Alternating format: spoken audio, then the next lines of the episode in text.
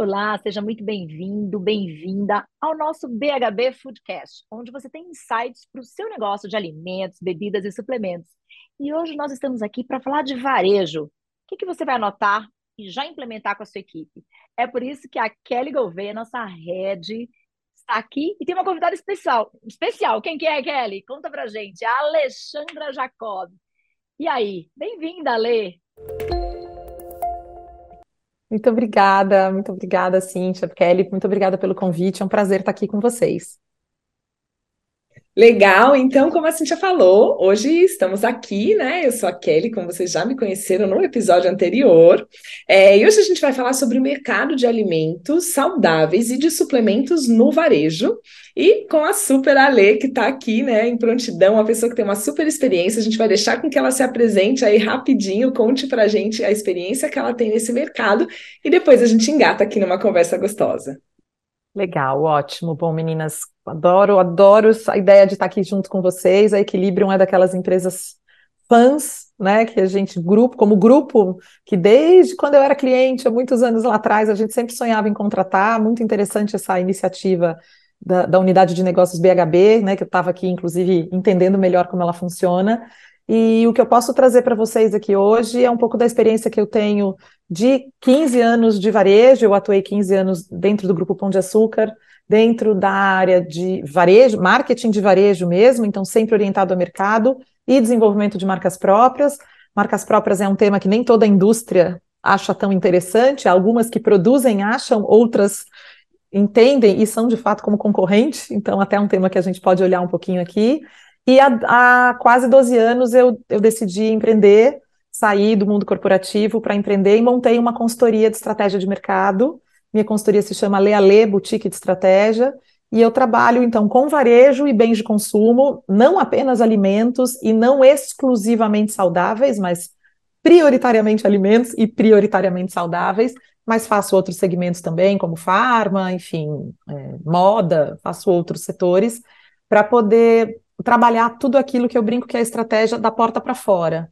Né? Então, menos dentro da gestão e mais orientado a go-to-market, a entendimento de consumidor, a estratégia, como, enfim, como avançar, como ganhar market share, esse tipo de caminho.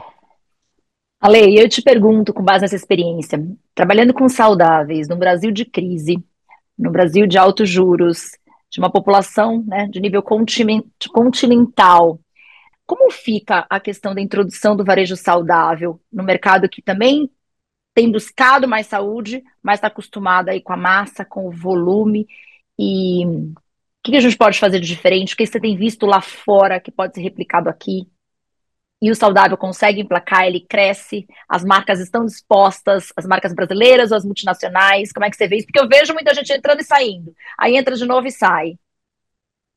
Olha, Cíntia, eu, eu acho que a tua, tua leitura é perfeita. Eu, eu vejo, né, falando da fotografia maio de 2023, né? Estamos falando de um cenário atual. Eu vejo o mercado de saudáveis como um todo sofrendo um pouco mais do que viveu aí muitos, todos esses anos que acho que eu já estou nessa jornada, vocês nem falem, é, viveu momentos de crescimentos muito robustos, dois dígitos constantes, ano sobre ano. É, eu vejo um desafio grande Acho que por duas questões, né? A gente vive uma crise relevante. Eu, semana passada, estive presente no, no evento de lançamento Pacto contra a Fome, que foi lançado, não sei se vocês acompanharam. E quando a gente vê 33 milhões de pessoas passando, pessoas passando fome e um desperdício muito grande, começar a discutir uma, uma, lá, um certo refinamento da alimentação é um passo muito à frente do que acho que o primeiro ponto é ter alimentação, né? Então, neste contexto, acho que não é só especificamente o produto saudável, mas todo produto que é mais premium, né? É, ele sofre um pouco mais, ele fica muito restrito à classe mais alta, e aí ele tem uma dificuldade de expansão de canal.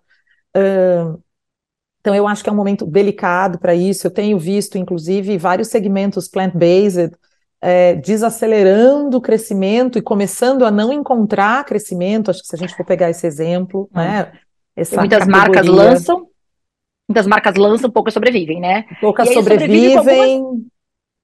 É, bombam, bombam, bombam, é, exatamente, desculpa, assim, bombam muito e não e não conseguem sustentar. Acho que esse também é uma questão crítica, né? E aí vem a segunda pergunta aí, né, Kelly? O que, que a gente tem visto lá fora? Nós que somos consumidores de saudáveis e divulgadores, né? Ajuda as marcas aí a, a, no go-to-market de forma mais saudável. O que, que você tem visto lá fora que pode replicar para cá? Estive observando, inclusive na Europa, é, eu acho que é uma questão crítica porque a gente está falando de um mercado que ele é mais maduro do que o nosso, né? Então, eu, eu, acho que o grande ponto que falta muito no mercado brasileiro é o que a gente chama de, eu vou chamar aqui de educação alimentar. Vocês têm termos mais adequados do que eu para falar isso. E o que, que eu falo de educação alimentar? Eu percebo, e eu, eu trabalho com muitas marcas de produtos de massa mesmo, né? E que a gente identifica uma demanda, principalmente da mulher, muito interessante, da mulher e da mãe, né? Assim, às vezes esse papel é duplo, né? Para si mesmo, quando eu falo, ou para filhos, quando ele está em idade, principalmente, enfim, infantil. É uma busca por quero comer melhor, quero me alimentar melhor, mas ao mesmo tempo existe um binômio de ser saudável da trabalho. Ser saudável tenho que fazer, né? A visão de que tudo em natura é de fato melhor, que tudo em natura é de fato mais saudável, mais natural dá mais trabalho do que um fast food. Né? Natural dá mais. As, e eu acho que às vezes é a percepção de que é caro. Quando, Sim. sei lá, eu sempre brinco, fruta, verdura e legume é super acessível, não é da grande indústria, mas é um produto que é saudável para todo mundo, né? Mas uhum. dá trabalho, tem que lavar, tem que picar, tem que cozinhar, tem que cortar, e, e ao mesmo tempo a gente vê um saco de salgadinho ali resolvendo a fome, pelo menos imediata. Então, é, o que eu vejo lá fora, assim, é um, é um mercado onde a gente já tem, primeiro, mais consciência. Então, acho que, assim, as, as marcas precisam trabalhar menos esse, esse trabalho, essa, essa estratégia de educação do consumidor, elas já podem se valer, vamos dizer assim, de ter um consumidor mais ciente do que, que é do que, que é menos sal, né, do que, que é menos açúcar, do que, que é, enfim, menos lactose ou menos. Isso, isso já é menos buzz e mais, acho que uma consciência maior. Aqui eu acho que a internet ajuda muito a tornar as coisas mais acessíveis, mas confunde muito também. Né? O mesmo produto é vilanizado por uma nutricionista, valorizado por outra, é, falam bem e falam mal. Então, eu, eu acho que tem um trabalho importante de conscientização é, que as marcas precisam fazer, é, que lá fora eu vejo de maneira muito mais madura do que aqui, uh, antes de pensar em colocar o produto na gôndola, né? Porque eu brinco que o produto não gira sozinho, gente. Nenhum consumidor acorda, olha para uma prateleira e fala: Nossa, descobri uma coisa que eu não sabia. Ele precisa ser estimulado, ele precisa ser incentivado, é, ele precisa, enfim, de alguma maneira perceber que aquilo existe. Se ele mal percebe, e se ele nem sabe para que, que aquilo serve, é muito desafiador conseguir fazer isso vingar, né? Assim, é quase ganhar na loteria. Não dá para ser assim. trabalho de educação, né, Ale, que antecede a tudo isso. E eu queria te perguntar agora, a gente falou um pouquinho de alimentos, eu, eu, imagino também que existam outros desafios, até quero que depois você conte pra gente se é só o preço mesmo, ou se tem outras coisas que também, né, são atravessadores aí quando a gente fala de ter uma alimenta alimentos mais saudáveis disponíveis ali no varejo. Mas eu queria te perguntar um pouquinho sobre suplementos, né? Como é que você vê a entrada dos suplementos, ou na verdade, né, a, a ampliação desse setor dentro dessas cadeias de varejo? De varejo supermercadista, você está falando? De varejo alimentar mesmo. Sobretudo alimentar. Isso, porque o, o, farmacêutico também, né? Assim, dentro da farmácia, acho que já se ampliou e tem muitas marcas que eram só do Body Shop e já estão entrando, as marcas mais fitness. Mas se precisar em vitaminas, minerais, a gente vai lá para o Whole Foods, tem uma gôndola inteira ali de minuciosidades, enorme. Como é que é, você vê é isso chegando? Vê, é... eu, ve, eu vejo, assim, eu acho que a gente. Eu, eu quase acho necessário. Acho que, assim, é meu ponto de vista, eu quase acho necessário. Por quê? Né? Porque eu acho que, enfim, essa é uma categoria que cresceu no canal especializado, então ela está no varejo, mas ela está no varejo especializado. E o varejo especializado, ele tem uma dinâmica para o consumidor uh, de, de, destino. Né? Eu, eu decido comprar suplemento antes e vou a um canal especializado, seja online ou físico, né? Eu não, eu não, eu não, eu preciso ter uma necessidade ou gerada pela minha nutricionista, ou gerada pelo meu personal, ou gerada por algum médico, ou porque eu pesquisei na internet e, e cheguei à conclusão que, sei lá, tomar ômega 3 é bom para a saúde, mas é, o canal especializado ele parte de uma necessidade prévia do consumidor.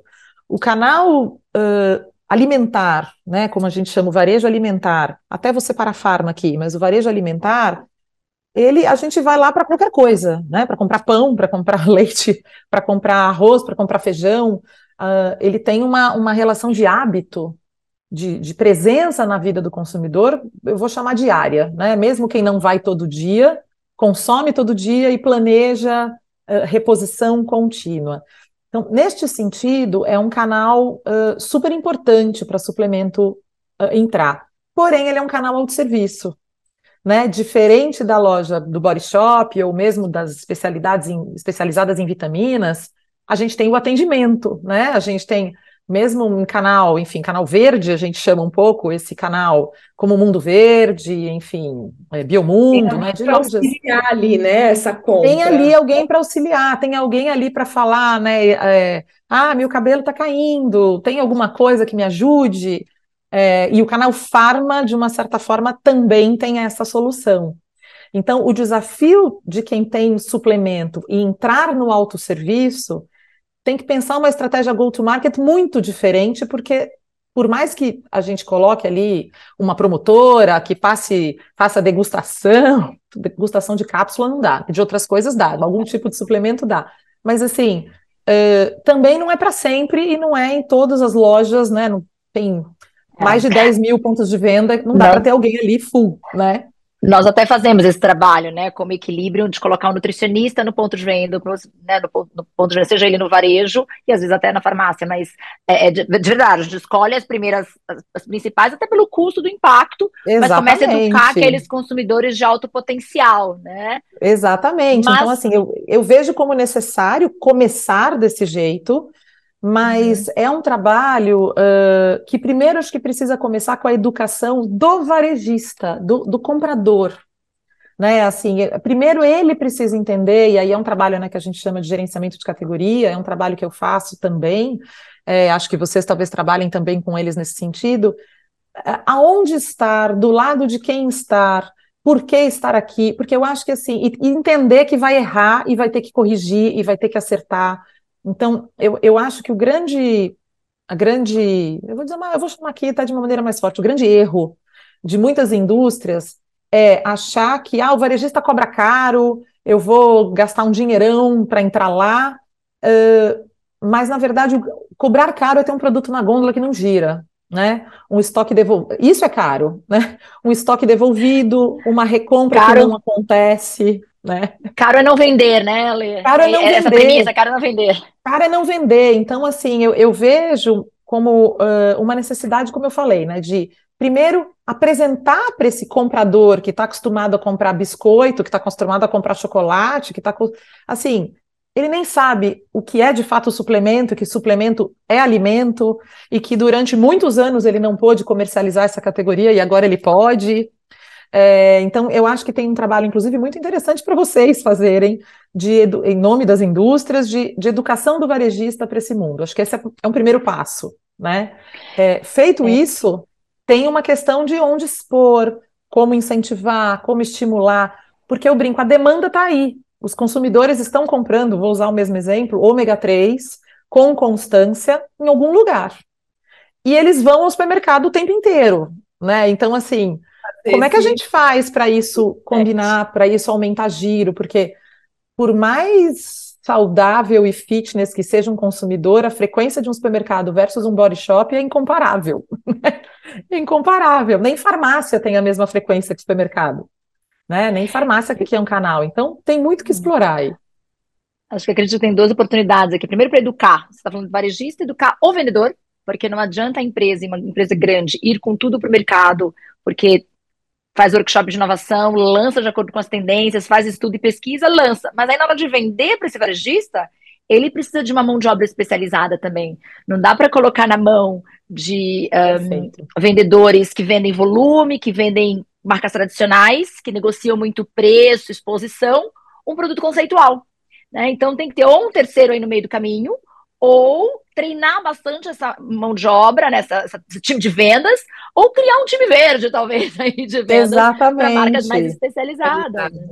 Exatamente, uhum. porque assim, eu, eu, é perfeito, Cintia, assim, eu, por isso que eu falo muito desse trabalho, né, eu, eu faço o trabalho de go-to-market, eu desenho quanto vai custar, como vai chamar, é, né, onde vai expor, essa parte toda, mas essa cozinha, né, essa cozinha de preparação da venda para esse tipo de produto é muito relevante, né, é muito relevante, como você falou, uh, se é uma empresa que já nasceu, né, e normalmente são empresas menores, ela já nasceu só de um portfólio saudável, o vendedor dela sabe vender, né? Se é uma, uma grande corporação que tem uma marca específica, né, uma Unilever, uma mãe terra dentro de uma Unilever, eh, e outros exemplos que a gente pode falar aqui, ou mesmo agora Nestlé com Pura Vida, uh, se a gente joga isso na mão do time que vende lá leitinho, que vende né, iogurtes e, e dezenas de coisas muito volumosas, uma encrenca, né? É uma encrenca porque dá trabalho, é, e é outro comprador também, não é o mesmo comprador. Né? O comprador de leite em pó, de biscoito, etc., não é o comprador de saudáveis. Então, até entender isso, gente, até mapear, né? Assim, ah, eu vou atuar nesses, eu quero atuar nesses 50 clientes. Quem é o comprador do grupo A? Quem é o comprador do grupo B? Porque, de acordo com o tamanho da estrutura, muda muito o que ele acumula de categoria ou o que ele segmenta né? Uhum. Então, e tudo isso é mapeável, gente. O LinkedIn está aí, é uma questão de parar para fazer, né? É, então, tem muito preparo comercial. Acho que isso é muito importante, na minha opinião, mais importante até do que essa parte do consumidor em algum momento.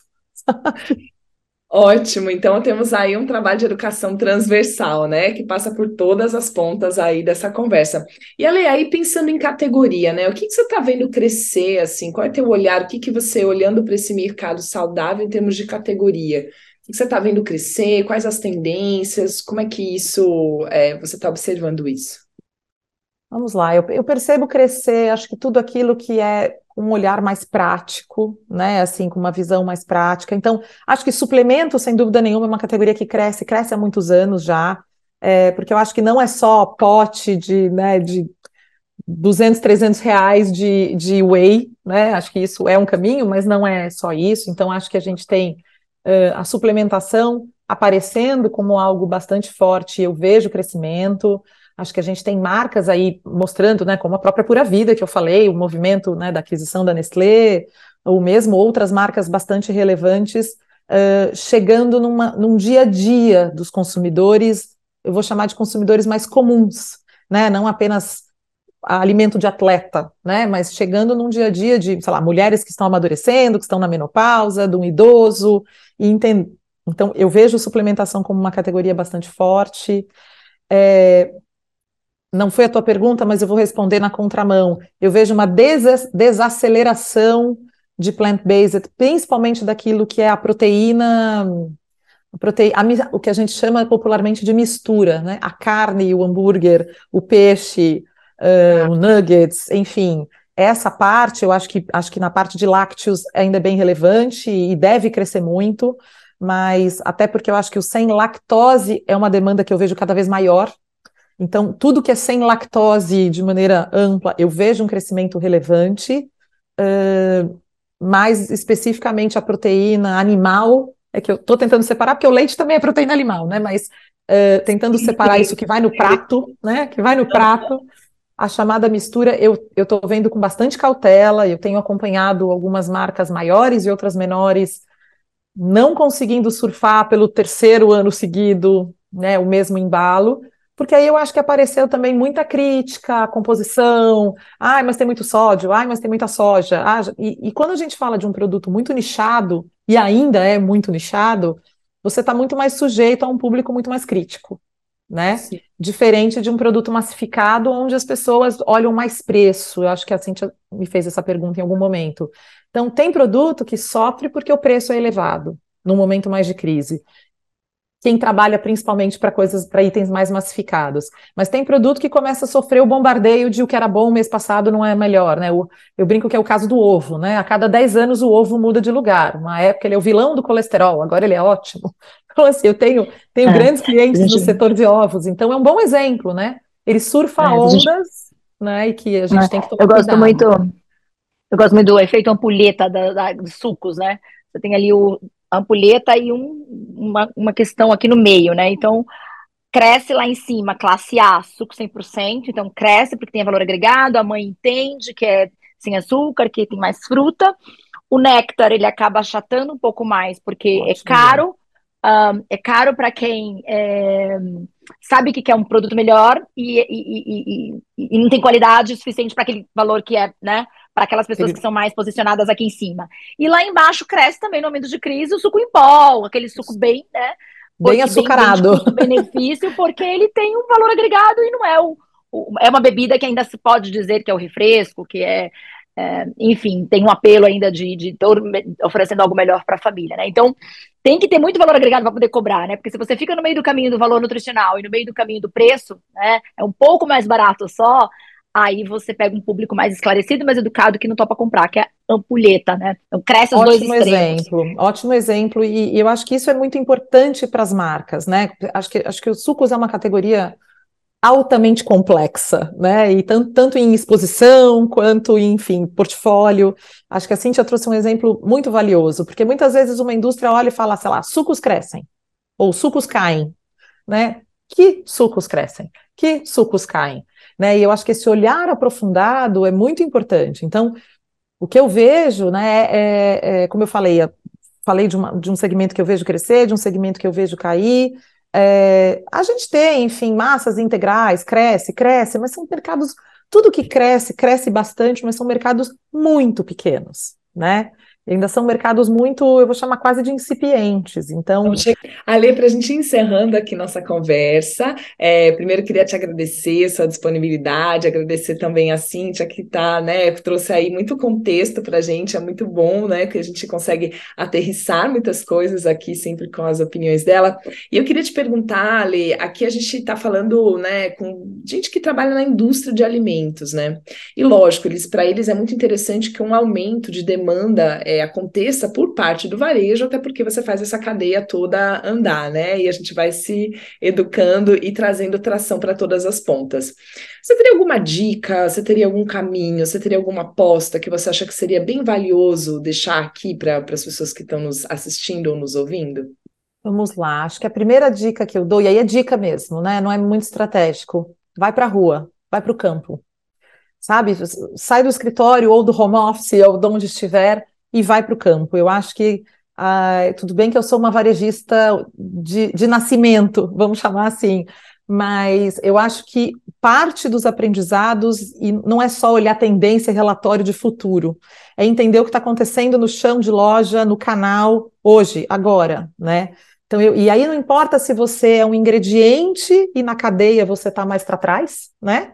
Porque você talvez esteja distante ali da embalagem que está na gôndola, mas eu considero vital como dica para qualquer executivo que atue nesse setor, vai para o campo. E aí vai ver a diferença entre os canais, vai entender, vai conversar com o cliente, não precisa, assim, contrate pesquisas estruturadas quando for o momento, mas antes disso, e, e aí isso já é uma coisa que eu sempre recomendo, fazer muita pesquisa, né, entender, não pela questão de errar ou acertar, né? Eu sempre gosto muito da visão do, do Steve Jobs, de que se ele perguntasse para alguém se alguém queria um iPhone, não seria possível, a gente não sabia nem do que ele estava falando, né? Mas, ao mesmo tempo, a gente vai percebendo onde estão as dores, né? Acho que hoje se usa muito esse termo, onde estão as dores do consumidor, aonde ele está perdido, aonde ele está confuso. Então, se eu puder falar de dica, não custa, não custa caro, custa um pouquinho de tempo, mas vale a pena, vai para o campo.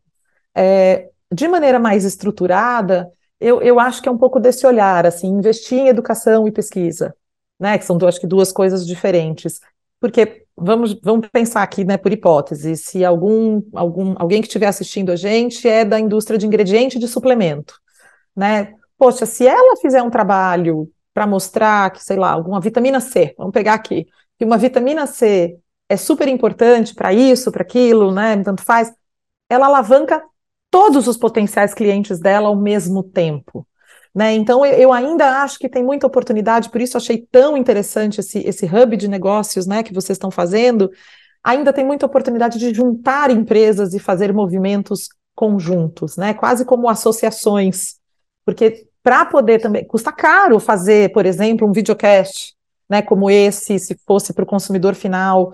É, às vezes as empresas sozinhas, cada uma fazendo o seu, é, ou não faz ou não consegue fazer. Então, eu vejo muito uma oportunidade de usar as parcerias com né, o fornecedor da matéria-prima, com possíveis fabricantes, mas entendendo que é o consumidor que precisa entender, por exemplo, que a vitamina C é boa para A ou boa para B, né? E por que, que uma vitamina C não está só na vitamina, ela pode estar tá dentro do alimento, né? E por que, que um alimento vitaminado é mais interessante? Então, eu acho que esse é um trabalho importantíssimo a ser feito e sola de sapato. a sola de sapato. Muito bom. Eu se agregar alguma coisa aí, você colocaria né, com um olhar curioso, né, com um olhar de principiante, porque quanto mais tempo a gente tem de mercado, mais a gente vai ficando achando que sabe muito. E às vezes a gente vai para campo, mas vai com os nossos vieses, né? Que a gente se dispa aí das, das nossas certezas. Pergunte muito e interaja com esse consumidor em campo, né? A lei é sensacional. Muito bom. Muito obrigada, então, a todos vocês que acompanharam o nosso BHB Foodcast até aqui. Muito obrigada, Alexandra. Muito obrigada, Cintia. Até a próxima.